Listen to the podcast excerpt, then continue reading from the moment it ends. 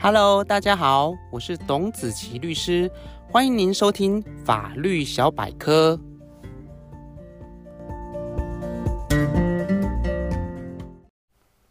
Hello，各位听众朋友，大家好，欢迎大家再次收听今天的法律小百科。在今年的五月，在台中发生了一起高中生坠楼的不幸事件，而这个不幸的事件却因为以下的不寻常而引起社会的广泛关注。第一个。死者高中生在死亡前数日才继承了五亿的财产。第二个，这个高中生的身世是高中生的中国籍生母与阿公因为发生不伦关系而生下。高中生与阿公间本来应该是爷孙关系，但实质上却是父子关系。而该名高中生的法律上生父在死亡之后，也透过法律上的程序，将原来的爷孙关系在法律上以及户政上更正为父子关系的登记。第三点，该名高中生是在办理同婚登记后两小时坠楼死亡，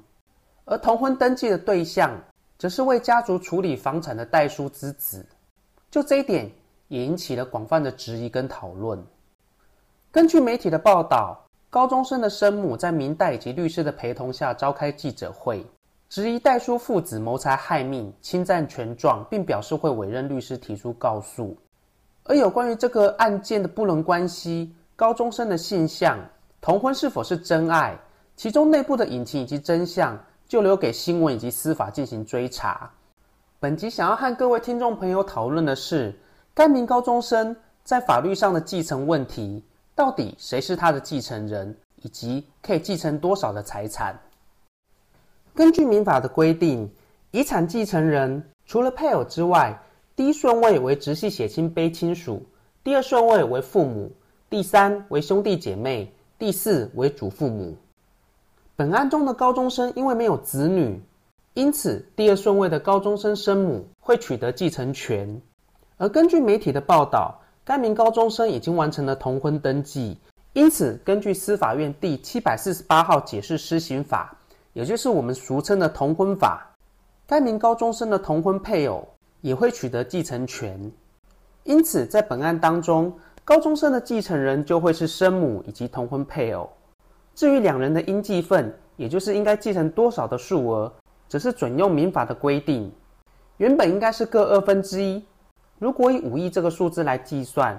就是该高中生的生母以及同婚配偶各会继承新台币两亿五千万元。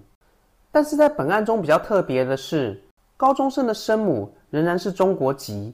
依照台湾地区以及大陆地区人民关系条例，生母会有继承两百万元的上限限制，超过两百万的部分就会由次一顺位，也就是高中生的兄弟姐妹来共同继承。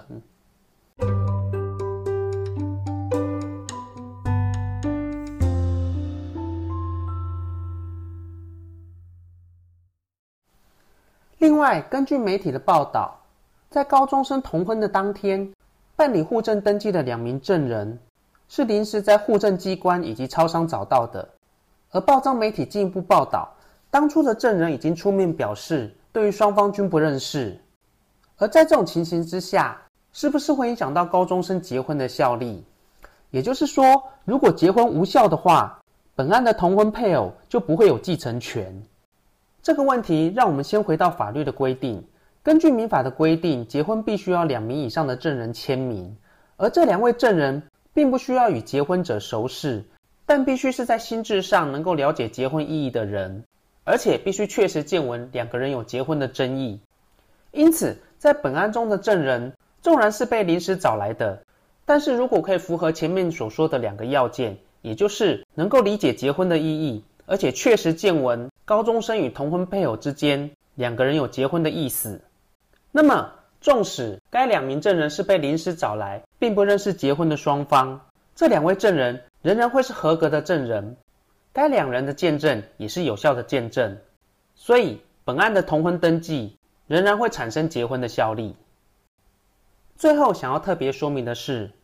本案的案情还在发展以及调查当中，这个案件内部是否还有其他的隐情？或是真相如何，都还是未知之数。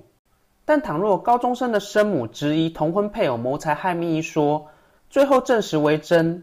该同婚配偶就会因为故意杀害被继承人，也就是该名高中生，而在法律上丧失继承权。然而，该高中生的生母，她的中国籍身份并没有改变，因此仍然只有两百万的继承上限，其余的四亿九千八百万，根据《两岸人民关系条例》的规定，会归属于后顺序的继承人。而我们根据媒体报道，该高中生的真正生父，也就是原来的阿公，仍然有其他的子女，所以关于本案的继承财产，扣除生母继承的两百万，其余的四亿九千八百万，就会由高中生的其他兄弟姐妹来共同继承。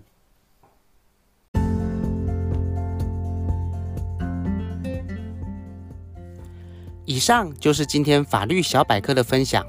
如果您有任何的问题，或有喜欢的主题，欢迎您写信留言给我。如果您喜欢今天的节目，请按下订阅，定期接收最新的资讯。也欢迎您将本节目推荐给更多的朋友分享，让好的资讯可以帮助到更多的人。谢谢您的收听，我是董子琪律师，祝福您有美好的一天，我们下次见。